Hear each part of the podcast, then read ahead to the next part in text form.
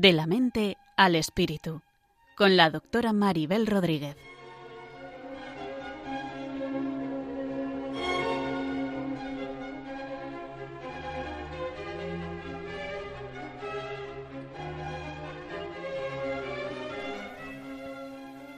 Saludos a todos y bienvenidos a un nuevo programa de la mente al espíritu. Un programa que pretende tender puentes desde la psicología y la psiquiatría hacia la religión y la espiritualidad para tener una visión más profunda y completa del ser humano. En el programa de hoy hablaremos sobre el yo, ese algo que creemos que somos, que consideramos nuestra identidad y que resulta difícil de definir, aunque todos tengamos certeza de que somos un yo cuando queremos identificarnos. Todos decimos en algún momento soy yo, en ese momento que captamos intuitivamente nuestra existencia como diferente a la de los demás. Pero, si nos paramos a definir el yo, no es fácil. Intentar captar lo que somos es como el ojo intentándose ver a sí mismo. Una parte del yo nos parece clara cuando nos identificamos con él, pero también suele haber algo que se nos escapa y que nos resulta misterioso. No sabemos del todo ni lo que somos nosotros mismos. Por otro lado, tenemos en el lenguaje popular la palabra ego, para hacer alusión a la vanidad de alguien, refiriéndonos, al hablar de este ego, de un yo falso, que también llamamos narcisista, que la persona que es atrapada por él lo usa a modo de máscara. El problema es que a veces nos creemos que somos ese falso yo narcisista y nos puede acabar alejando de lo que realmente somos, de nuestra identidad real llevándonos a una vida alejada de nuestra verdad. Ese tipo de ego narcisista de máscara es conveniente relativizarlo para mirar más allá de una mirada estrecha acerca de nosotros mismos y de los demás. Es mejor tratar de identificar cuál es nuestro yo real que tiene que ver con nuestra forma de ser, aspiraciones, valores, deseos, inquietudes, afinidades, entre otras cosas, y sería, a diferencia de ese falso yo, la estructura psíquica con la que podemos funcionar de una manera saludable, relacionarnos con los demás teniéndoles en cuenta, con nosotros mismos, con la realidad, con Dios, etc. Ese yo con el que podríamos funcionar habitualmente si lo asumimos desde una dimensión de profundidad, podría ayudarnos a estar bien posicionados y ubicados en nuestras vidas. El yo nos aporta también la capacidad de autorregularnos, ordenarnos internamente, marcar límites, de expresarnos. Eso es lo que se llama en psicología tener una estructura. Es una estructura que nos ordena y sostiene. Cuando esa estructura no está, hablamos de locura. Nuestro yo también solemos referirlo a nuestra realidad más íntima y profunda.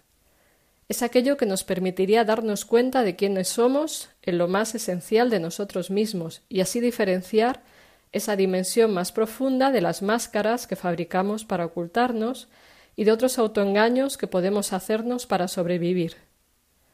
El yo también nos aportaría un centro de conciencia desde el que percibir la realidad, es decir, cuando vemos lo que ocurre en nuestro, a nuestro alrededor y en nosotros mismos, lo percibimos desde un yo, desde un punto de conciencia, desde un espacio mental, desde donde captamos lo que sucede. O sea, desde ahí es desde donde ahora estoy mirando lo que sucede, desde donde estoy hablando, desde donde capto cómo estoy y lo que me pasa, también lo que les pasa a los demás.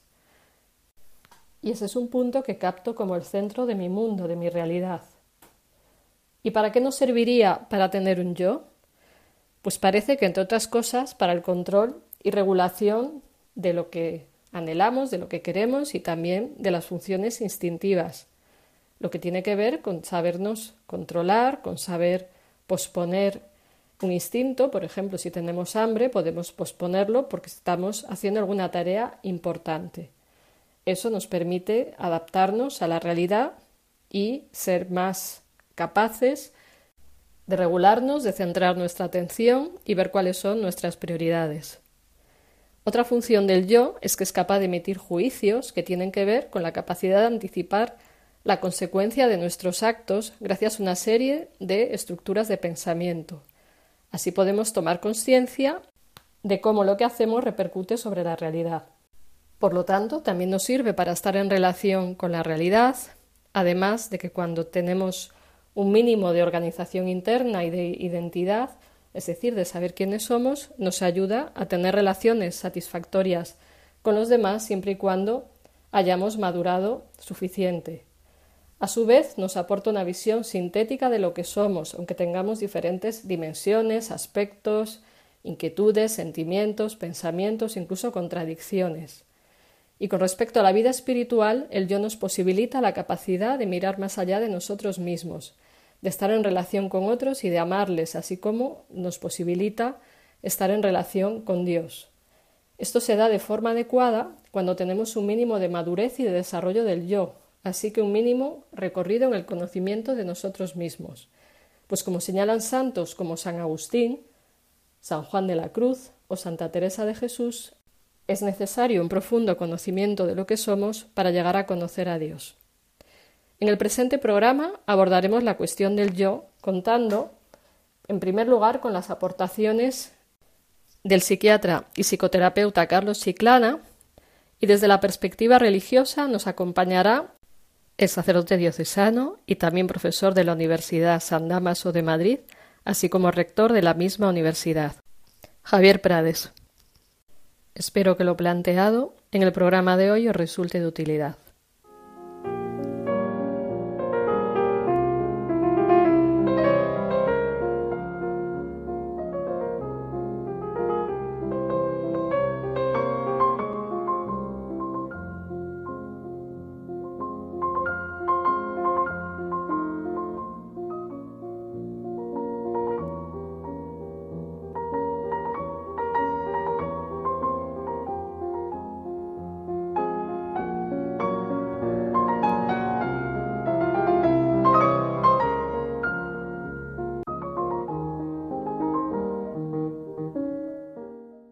Estás escuchando De la mente al espíritu con la doctora Maribel Rodríguez aquí en Radio María.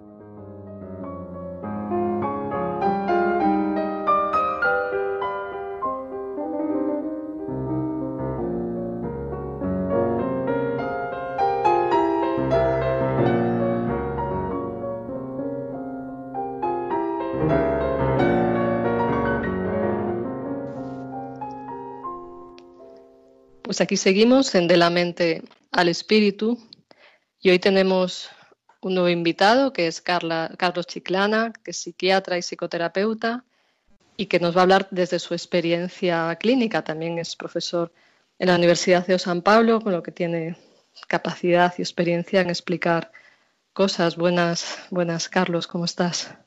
Muy buenas, Maribel. Pues muy pues de estar aquí con todos los oyentes. Pues muchísimas gracias por, participar con nosotros y, esperemos que lo que hoy vamos a hablar pues aporte a la reflexión y a la ayuda de muchos que, nos estarán escuchando. Como el tema de hoy es el tema del yo, la identidad, quería preguntarte cómo te surge a ti definir el yo, qué es esto del yo. Pues es una pregunta muy, muy, muy difícil. Sí. Que, que cada uno es necesario que se la haga a sí mismo. Fíjate, a mí me llama mucho la atención eso que pasa cuando, cuando llegas a casa, se te han olvidado las llaves, llamas al timbre y dicen sí, y tú desde abajo respondes, soy yo. Y soy yo, pero, pero ¿quién eres? no? Soy yo.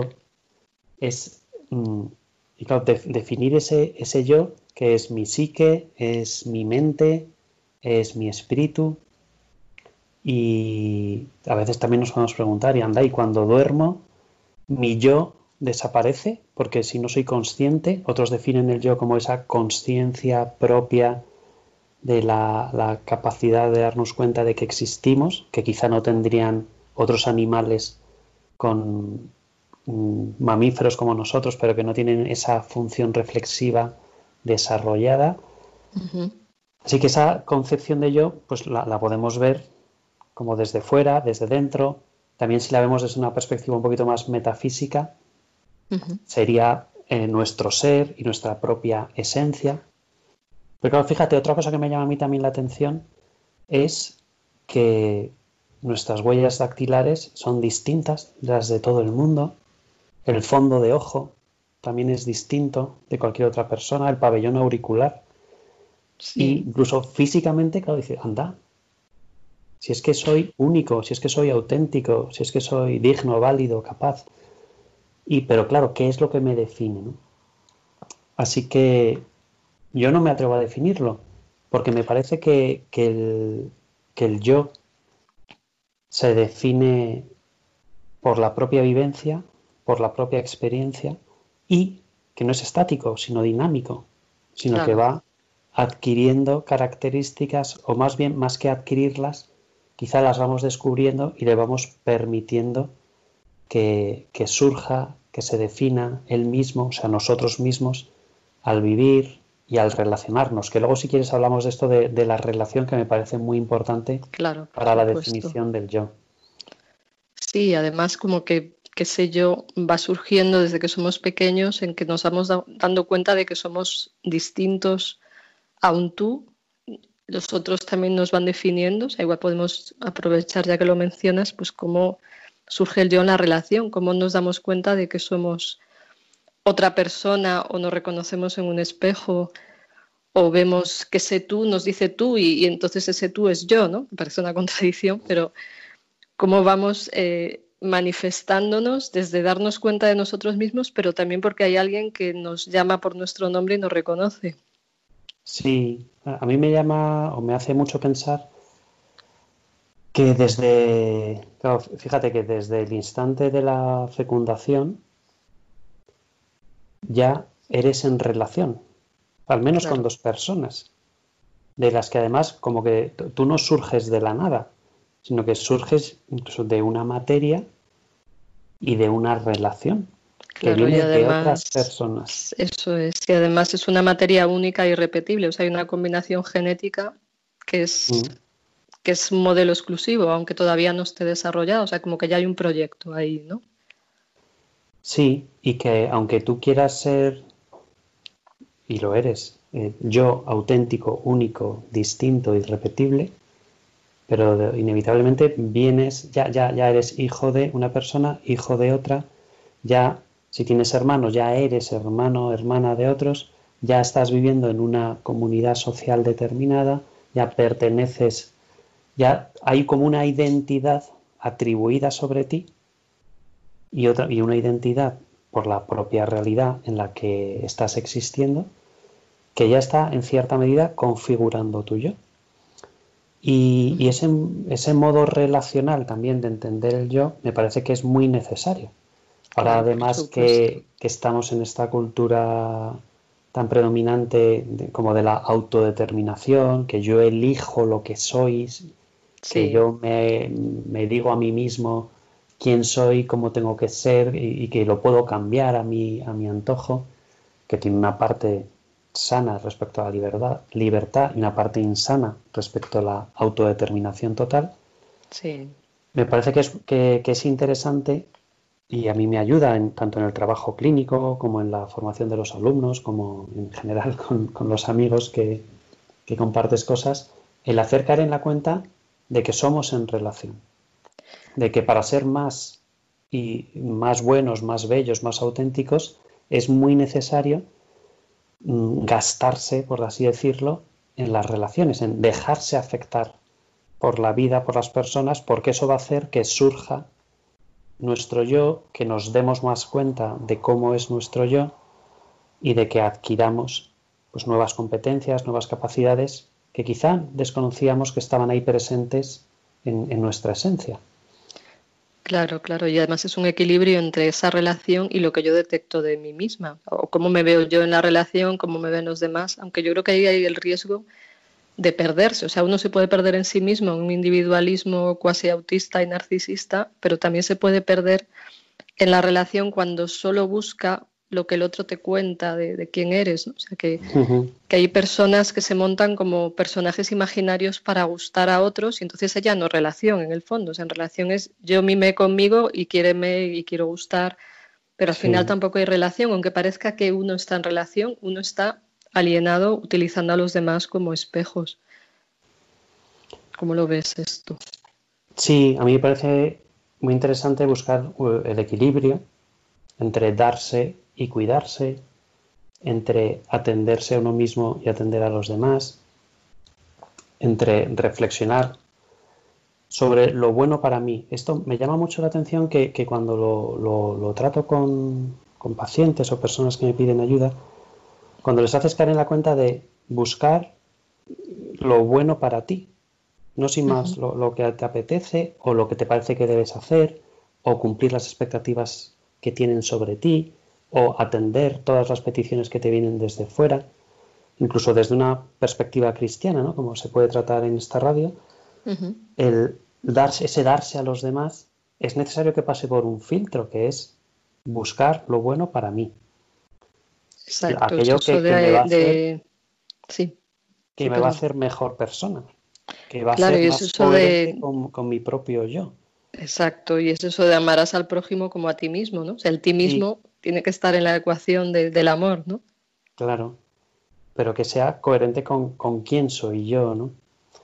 Y, y, por lo tanto, eso que decías, pues mejor ese equilibrio entre el yo me mi conmigo o, una entrega como desencarnada. O sea que para darse, primero hay que tenerse. Para poder salir y trascender, primero tienes que estar dentro. Pues me parece que, que, buscar ese equilibrio cada día, reflexionando cada mañana con quién te vas a encontrar en ese día y en qué modo tú te vas a hacer mejor, mejor persona, más auténtico, más tú mismo, dándote a los demás, pues cada día tendrá un equilibrio distinto. Porque lo que lleves en la cartera cada día, pues quizá es distinto y lo necesitas para unas cosas o para otras. Sí, además también porque el, yo es algo fluido, o sea, no es que ya sé quién soy, entonces ya voy rígidamente imponiendo esto a la realidad, sino que en parte sé quién soy, en parte hay una dimensión creativa y la dimensión de relación de la que tú hablas, ¿no? Como que, eso va fluyendo, no es que ya yo es que soy así, dicen algunas personas y se quedan encasquilladas, ¿no? Porque hay que ver la posibilidad de creatividad, de relación, de dejarse tocar por otros, ¿no? Sí, sí, sí. Y, y a la vez también dejarse tocar Mm, por uno mismo. A mí me gusta buscar como esas tres patas de, la autonomía, la heteronomía y la teonomía. O sea, decir, anda, espera, que si, yo caigo en la cuenta de que yo vengo, yéndome de nuevo a la metafísica, vengo del ser, que, podría ser eh, Dios, ¿no? y que estoy hecho a su imagen y semejanza, y que participo de ese ser en, en la parte que me corresponde y, caigo en la cuenta y dice, ah, espera, que tengo un origen y que tengo un destino. Y lo que tú decías, pues esto es fluido, esto es un itinerario, es, un camino, es, es, un peregrinaje en el que sí, me voy construyendo, pero sobre todo me voy también descubriendo. O sea, que permito que el yo, que el yo crezca, que el yo se desarrolle, que el yo florezca. Y inevitablemente también en la relación con los demás. O sea, que, eso que decíamos, ¿no? Amar al prójimo, al que tienes al lado, e, e, eso te hace descubrirte a ti mismo, dejarte afectar por la realidad, te, interpela. Y, te, yo creo que ahora, por ejemplo, tras el confinamiento, mi experiencia es que muchas personas han descubierto muchas cosas sobre ellos mismos, que les ha hecho ser más conscientes de su yo, de muchas capacidades que tenían, de capacidad de amar, de capacidad de entrega, de capacidad de servicio y, les ha enriquecido mucho. Y, respecto a la autonomía, me parece que también es muy interesante entender que el, que el yo, que otros a veces, como tú sabes, ¿no?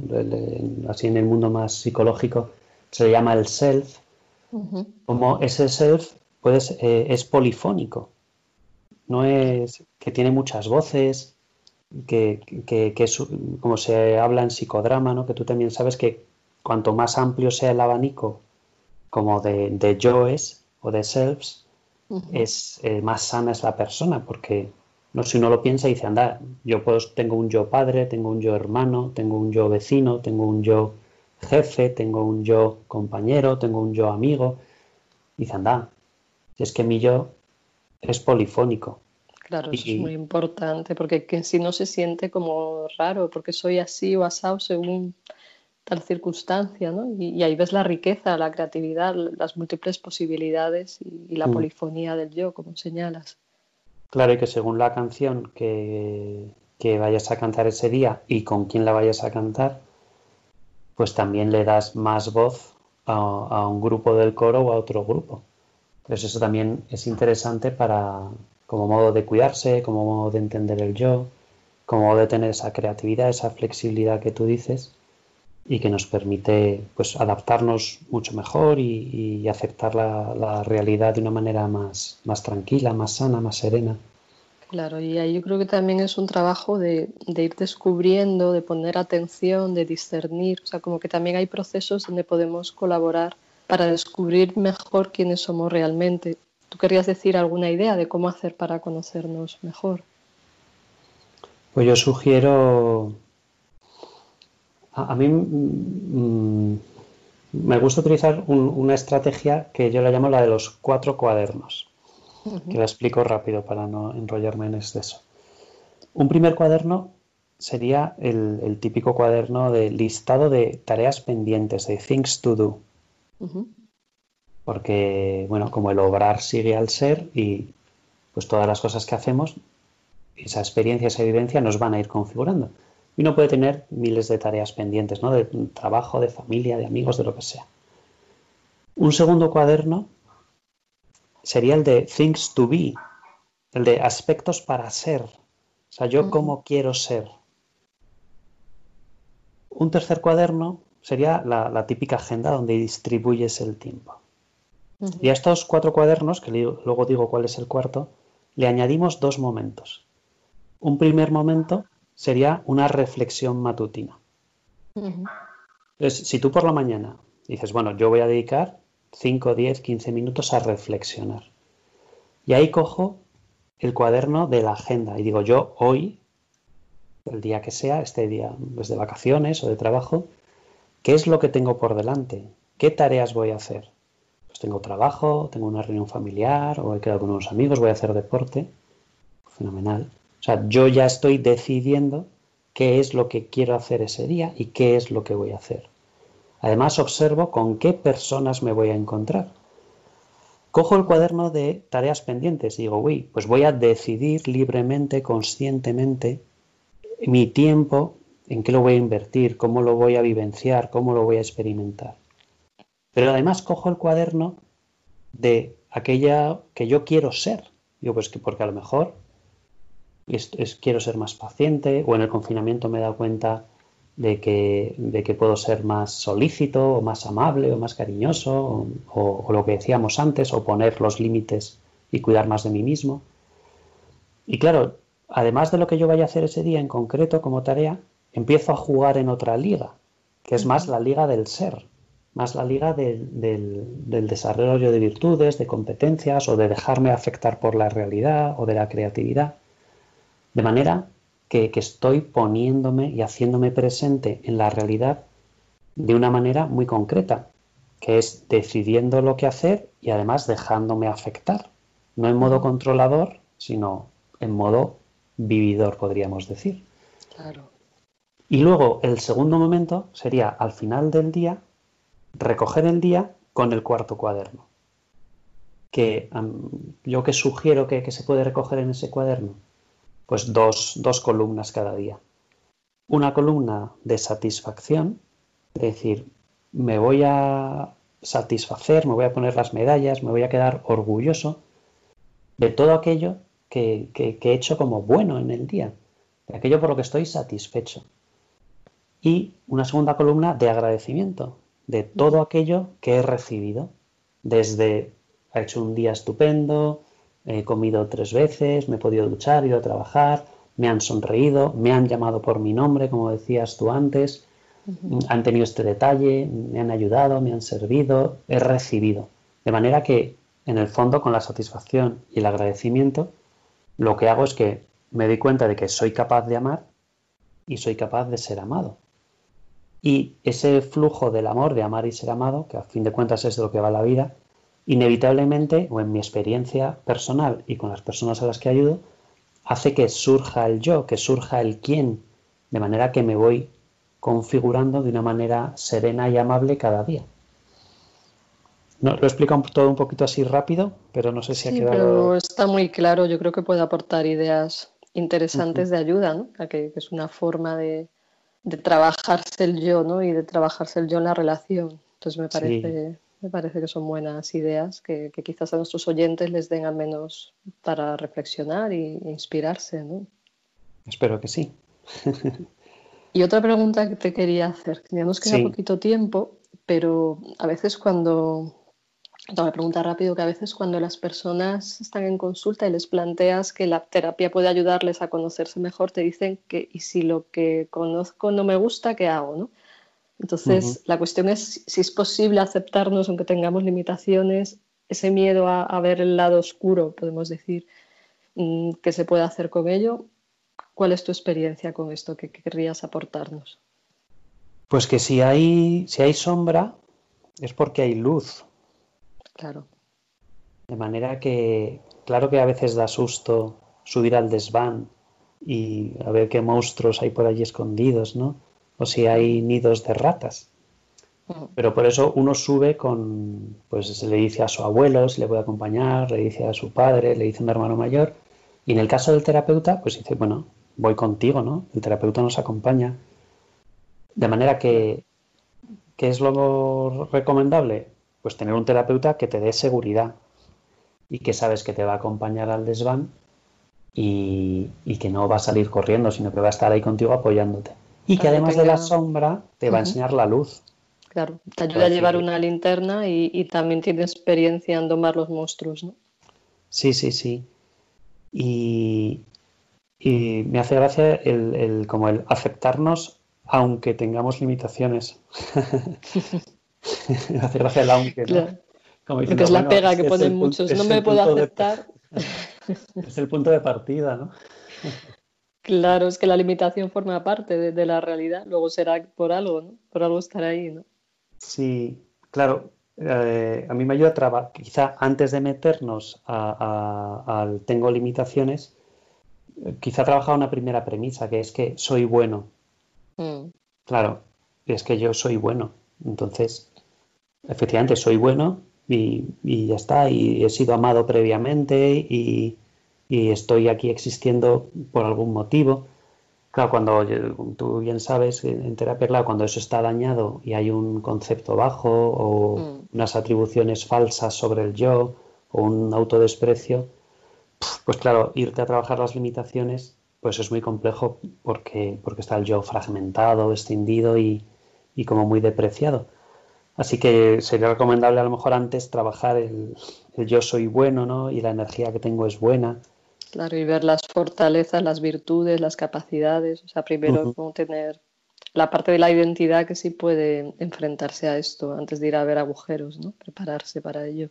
Sí, y a mí parece que también ayuda el... Fíjate, a mí me llama la atención que cuando hablamos de aceptación parece que siempre ponemos el foco en aceptar lo que nos incomoda o, lo malo o lo negativo. Y, dices, bueno, pues empiece usted por aceptar lo sano, lo bueno, lo agradable, lo luminoso, lo alegre, lo creativo. Lo... Y dice, ah, claro.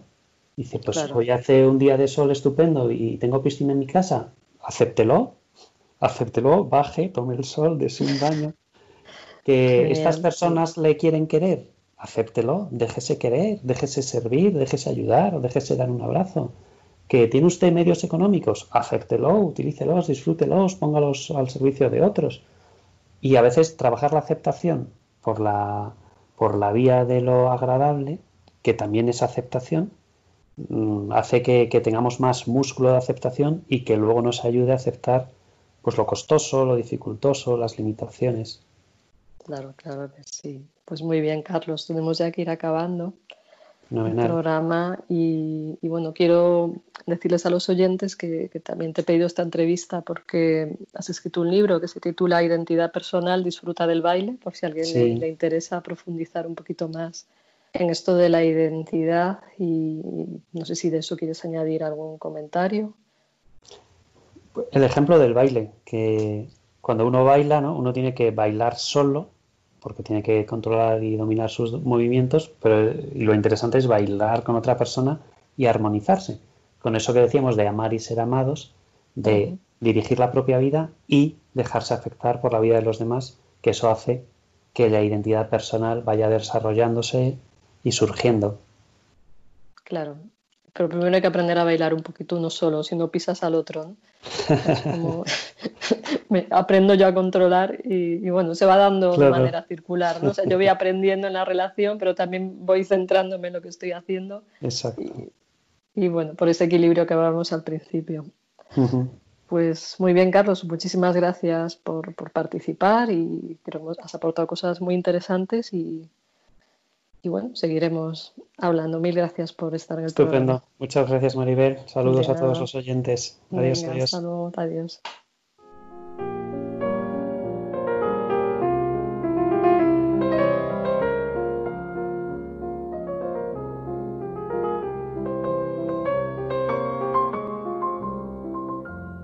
Estás escuchando De la mente al espíritu con la doctora Maribel Rodríguez aquí en Radio María.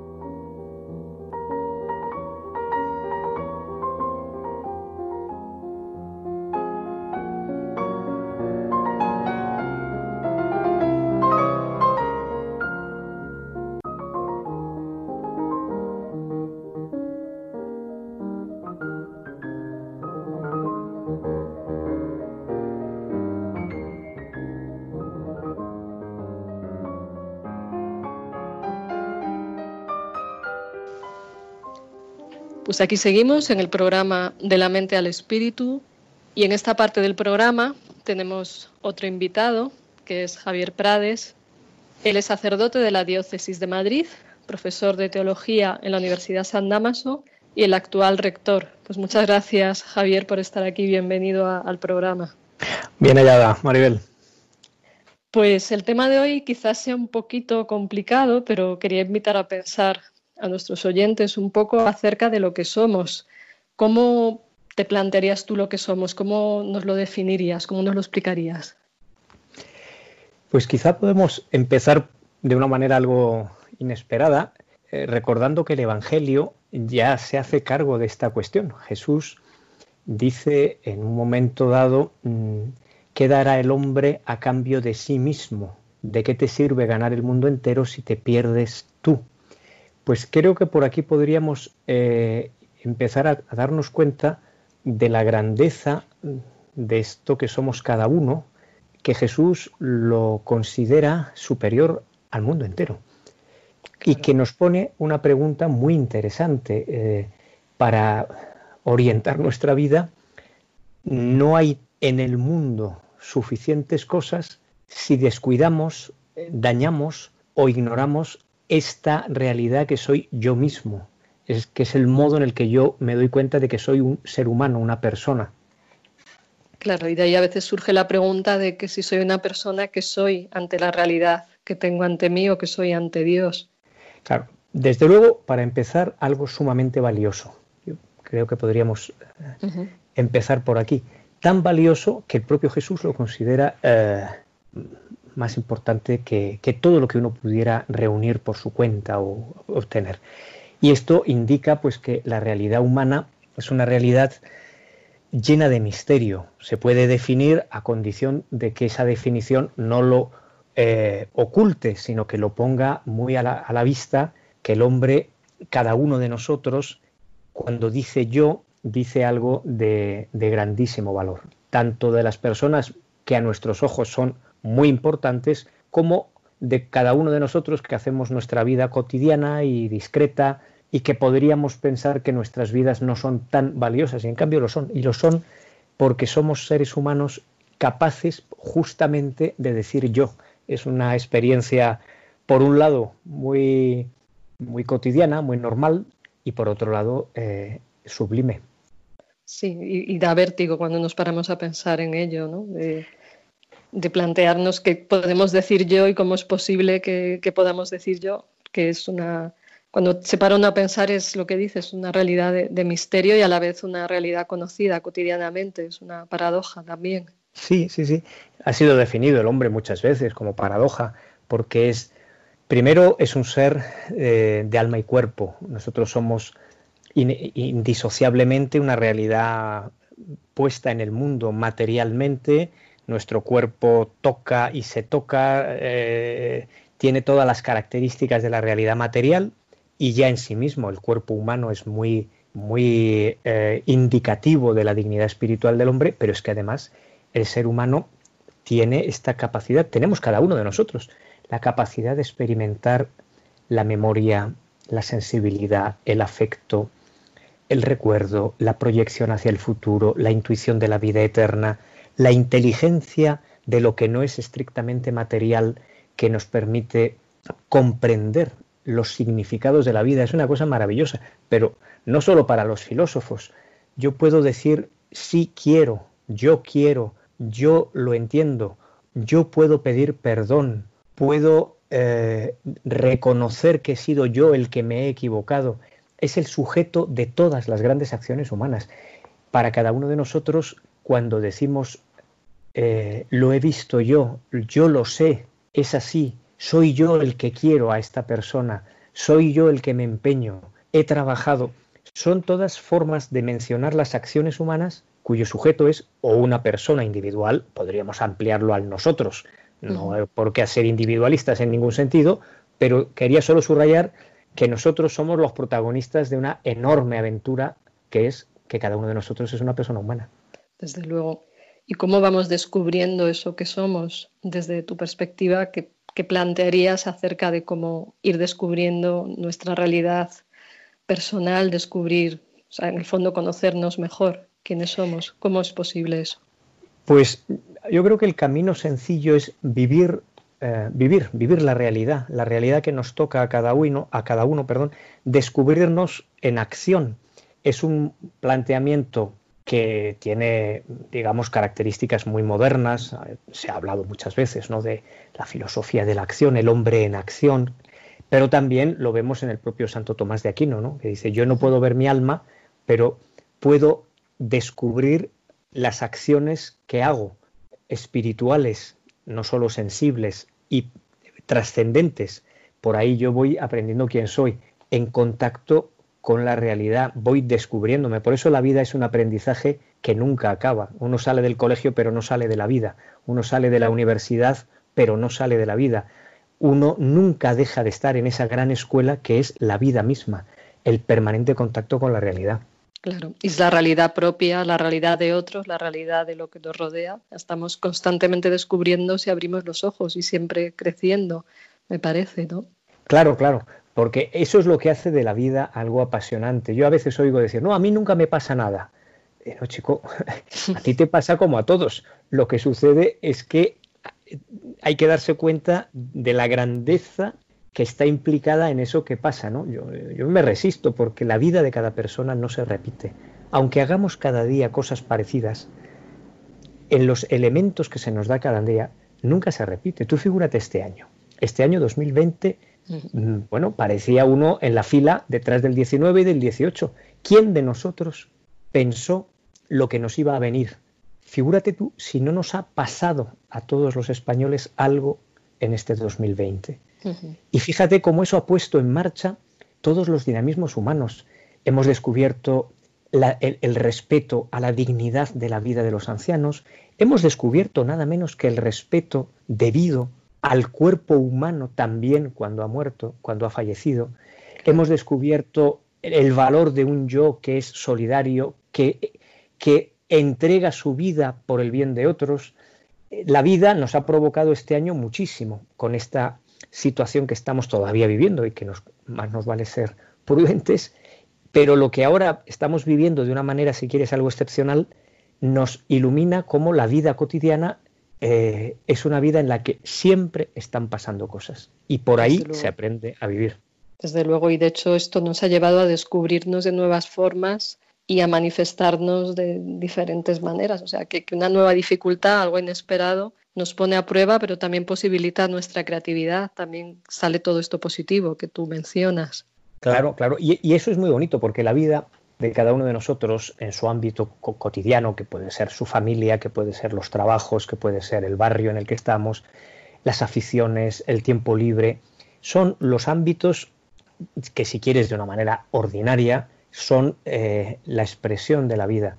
Eh, se puede tener un trabajo sencillo, no necesariamente hay que ser un poeta para expresar el yo. No, el yo lo tienen solo los poetas. No, todos nosotros somos un yo humano viviente que puede expresarse, crecer, madurar. Yo pienso en personas muy sencillas que a través de cómo han cuidado a su familia han madurado excepcionalmente o de cómo han tenido un trabajo vivido con intensidad, con detalle, con responsabilidad, con cuidado, o cómo uno en sus aficiones, en su tiempo libre, en cómo dispone de esos espacios, muchos o pocos, donde uno puede, eh, digamos, expresarse, pues uno es aficionado a la pesca, otro es aficionado al fútbol, otro es aficionado al tiempo libre y a la montaña, otro es aficionado a la literatura, a la poesía, o a, hacer pequeñas cosas en su casa mm, de afición de, construir una cosa o mil aficiones. Pues cuántas veces en la suma de todos estos aspectos va emergiendo quién eres. Cuando recordamos a alguien, ¿qué hacemos? Lo pienso, soy sacerdote, cuántas veces ahora en los funerales pues se recuerda a la persona. ¿Y qué es lo que se recuerda? Todos los rasgos que lo hacen irrepetible, que lo hacen amable, que lo hacen haber sido decisivo para la vida de otros. Pues por ahí va apareciendo el misterio del yo. Sí, está claro.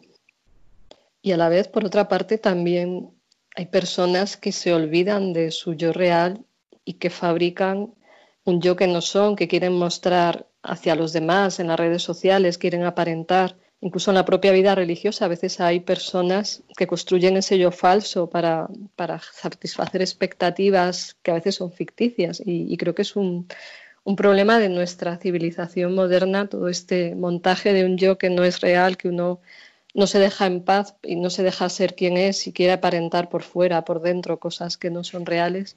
¿Tú qué opinas de esa vivencia, de ese yo falso para, para esta autocomplacencia o para esta ficción de, la realidad en el sentido de que uno acaba generando una idolatría del yo. ¿A ti esto qué te parece?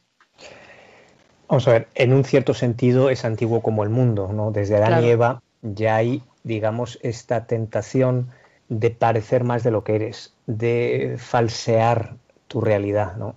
Ellos no se conformaron con lo que tampoco sabían cómo iba a ser, pero ahí está el engaño, ¿no? Esa es la mentira que te confunde parecía que podían ser más y eso les fascinó. Y de eso todos participamos, o sea, si hablamos, con, hablamos con, el corazón en la mano, todos tenemos ese punto de, apariencia, de, querer como retocar nuestra, nuestra presentación. Y eso es parte de una conversión de la vida permanente. ¿no? O sea, ninguno de nosotros, hasta que no estemos delante de nuestro Señor, definitivamente en el cielo, ninguno de nosotros eh, vive en la perfecta humildad de reconocerse a sí mismo como es. Ahora, tienes razón que esta, digamos, eh, eh, por así decir, esta tentación antigua como el mundo, en nuestro tiempo se ve favorecida o fomentada porque pues porque la apariencia pesa quizá incluso más. Lo que decías de las redes sociales, yo no las conozco mucho, pero sí oigo decir pues que a veces hay perfiles totalmente artificiales que ocultan vidas muy dolientes o muy anodinas y que uno fabrica un poco una especie de avatar, ¿no? Pero, pero por eso tenemos que, ayudar a la gente y ayudarnos todos nosotros a estar en la realidad, a aceptar la corrección que la realidad nos da, que es muy sana, muy sana. El adolescente o el narcisista no aceptan la realidad. y, y, por ahí vienen muchos problemas. Ahora, como todos tenemos ese puntito, pues tenemos que ayudarnos, y esta es la gran experiencia de la Iglesia, que nos ayuda a estar en la realidad y por lo tanto aceptar a veces de una manera mortificante, humillante, pues que uno no es lo que, lo que pretende ser o lo que finge, sino lo que, que somos, lo que Dios nos da para ser, lo que Dios nos ha llamado a ser, esa es la verdad.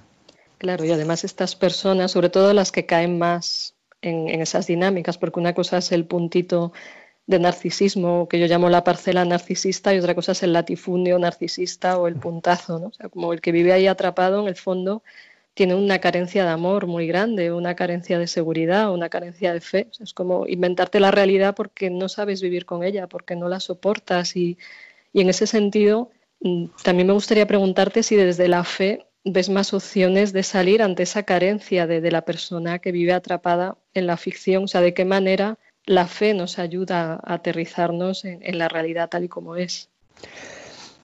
O sea, yo creo que es verdad, ¿no? Que, en nuestro tiempo hay estudiosos que lo llaman el tiempo del narcisismo, es decir, que el narcisismo quizá tenga ahora mismo ese, esa amplitud que tú decías, que va más allá de, la tensión permanente en cada uno, ¿no? A, la verdad de sí mismo. Y por eso, pues, la responsabilidad de la fe y de la Iglesia es, educativa a la, comprensión correcta del hombre, ¿no? Yo recuerdo siempre una frase de un pensador de la antigüedad cristiana que decía, cuando me he encontrado con Cristo, he descubierto mi humanidad, me he descubierto como un ser humano. Por eso yo creo que muchas veces lo que sucede cuando uno o vive la iglesia por tradición de familia de una manera viva, o se convierte a través de un encuentro con la realidad de la iglesia, eh, si es una experiencia sana de fe, que las hay también con deformaciones, pero si es una experiencia sana de fe, es un principio de realismo muy profundo, de, de mostrarte la integridad de todas las dimensiones de tu vida, de, sobre todo de, demostrarte que tú eres dependiente, que tú no eres el origen y el fin de ti mismo, que tú vienes de y vas a, y que tu vida es, se cumple, ¿no? por estar a lo del Evangelio que decíamos al principio, cuando la forma de eh, realizarte es entregarte. Esta es la gran paradoja del Evangelio. El que quiera salvar su vida la perderá y el que la pierda por mí por el Evangelio la salvará. Es una cosa profundísima, yo pienso que sanísima porque coincide con la gran experiencia del amor, que es la experiencia de lo real. Claro, y eso es entregarte desde tu realidad, no desde tu ficción. O sea, es como que. Claro, claro, claro. desde la humildad de que das lo que puedes, de que no hace falta aparentar más y, y que seguramente pues ese encuentro del que tú hablas permite verse a uno a sí mismo como es y acogido con sus imperfecciones, que eso a veces es lo que nos asusta. ¿no? Vamos, yo te digo, yo en mi vida personal, si yo no hubiese tenido figuras, primero de mi, propio padre y mi propia madre, eso siempre, siempre, siempre, pero figuras de sacerdotes que se han fiado de mí más que yo mismo, no habría ido eh, madurando este yo. El yo no madura él solo, el yo madura en relaciones que lo generan, que lo acompañan, que lo corrigen, que lo sostienen, que lo lanzan. O sea, si la educación de un niño eh, no, no, tuviera todos estos factores, pero también la de los adultos. O sea, el mito de que el adulto es el ser autónomo para ser un verdadero yo, honradamente ha sido superado. Eh, y yo creo que la experiencia evangélica es la, como la propuesta de que para ser tú mismo, la grandeza más profunda de ti, imborrable, es que tú puedas amar y dejarte amar. Y por ahí todos nos, se arreglan nuestras, nuestras limitaciones, que no son pocas. Sí, desde luego. Y con respecto a esa, esa, realidad profunda que es el yo real, voy a decir yo real frente a ese montaje que alguno se hace, cuando lo vamos escuchando sabemos que emergen deseos, inquietudes. ¿Cuáles serían esas salidas adecuadas a los deseos del yo? ¿De qué manera podemos responder o escuchar nuestros deseos para, para hacer una vida de fe sana? Una, una vida de fe y una vida humana sana es, digamos, como aprender a vivir aprender a descubrir cómo Dios nos ha hecho, ¿no? cómo Dios nos ha puesto en el mundo orientados a la realidad que nos atrae. Tú ves una bella puesta de sol o una gran montaña. Yo tengo, yo tengo mucha afición a la montaña, me encanta, no me canso de, ver un paisaje maravilloso y eso, o podríamos poner otros ejemplos, te indica cómo tú estás hecho para encontrarte con la realidad de tal manera que la realidad eh, despierta en ti, por ejemplo, el deseo de la belleza ¿no? de la montaña y, la cumple. Y la cumple de tal manera que nunca se agota. San Agustín ha tenido expresiones maravillosas ¿no? sobre este modo de saciar o cumplir el deseo, de estar satisfactum, de estar satisfecho, estar cumplido, que nunca se termina. Decía él en una expresión muy bonita que yo he repetido muchas veces, si te complaces en ti mismo, te detienes. ¿Y qué es lo que, no, y qué es lo que hace que no te detengas? Que tú puedas siempre descubrir y redescubrir lo que verdaderamente despierta tu deseo más profundo, que es un deseo de trascendencia, y tengas como la gracia, la suerte de que eso se vea cumplido. ¿no? Por eso la vida de fe eh, es, es sanante, es sanante porque te eh, te va eh, educando, te va introduciendo a la verdadera estatura del hombre, ¿no? Que es Cristo.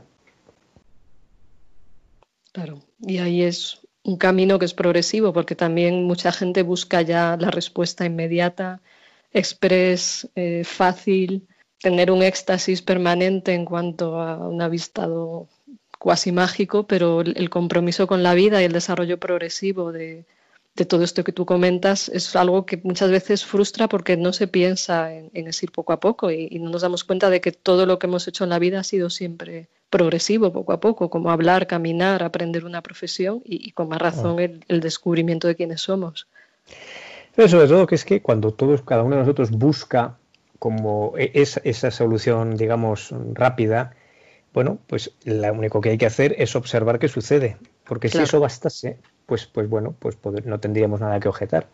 Lo, que es verdaderamente interesante es que esas soluciones a medias, lo que tú has llamado antes idolatría, nunca son suficientes.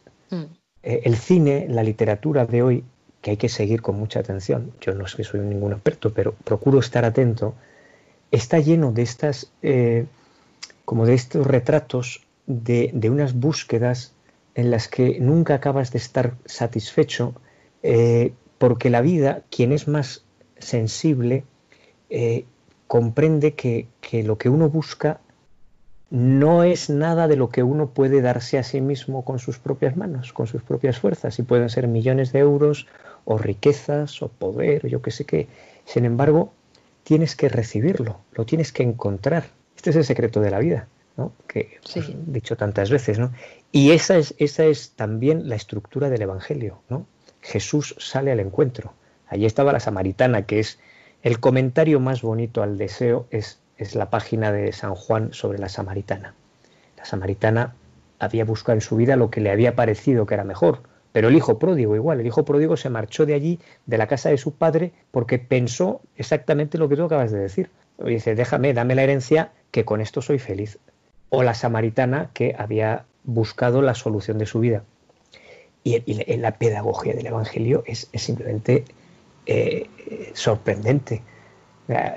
Todo el dinamismo humano que está incluido en estas dos escenas de San Juan y de San Lucas son, son portentosos. A Jesús se hace cargo también de las formas imperfectas, equivocadas de buscar la plenitud de la vida, les ayuda, nos ayuda a ver lo que sucede cuando uno va detrás de eso y, está esperándonos. Él está en el pozo esperando a la samaritana y el padre está esperando al hijo en la puerta para cuando vuelva. A mí me parece, más allá de otros comentarios, se podrían decir mil cosas, pero, pero me parece que sí que se, hace eco de esto que tú decías. Eh, tenemos que tocar un poco fondo, ver que cuando uno va detrás de ciertas cosas, eh, si no son signos, si no son como relación con, la gran trascendencia de la vida y el, misterio de la vida, al final no te cumplen. O sea, tú te puedes estar eh, entusiasmando durante 10 años para comprarte un coche, pero al día siguiente comprarte un coche, tu vida no está resuelta. Está resuelto el problema del, transporte, pero no es lo mismo resolver el problema del transporte que resolver el problema de la vida, ¿sabes?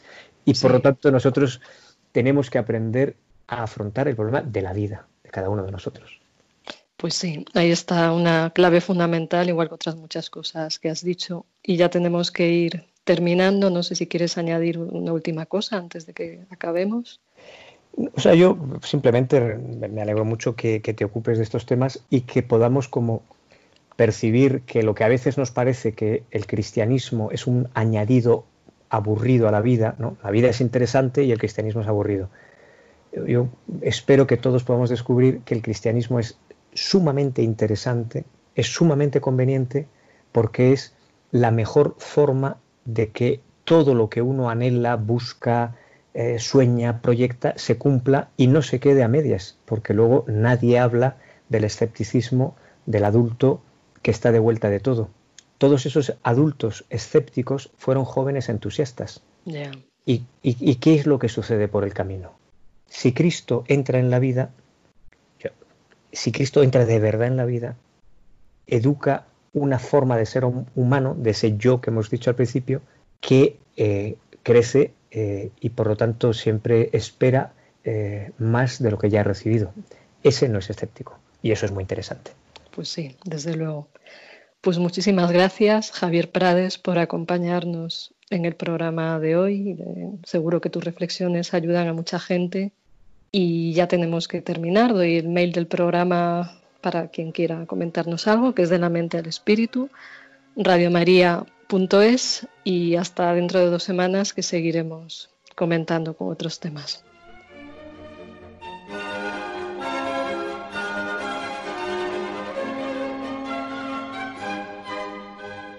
De la mente al espíritu, con la doctora Maribel Rodríguez.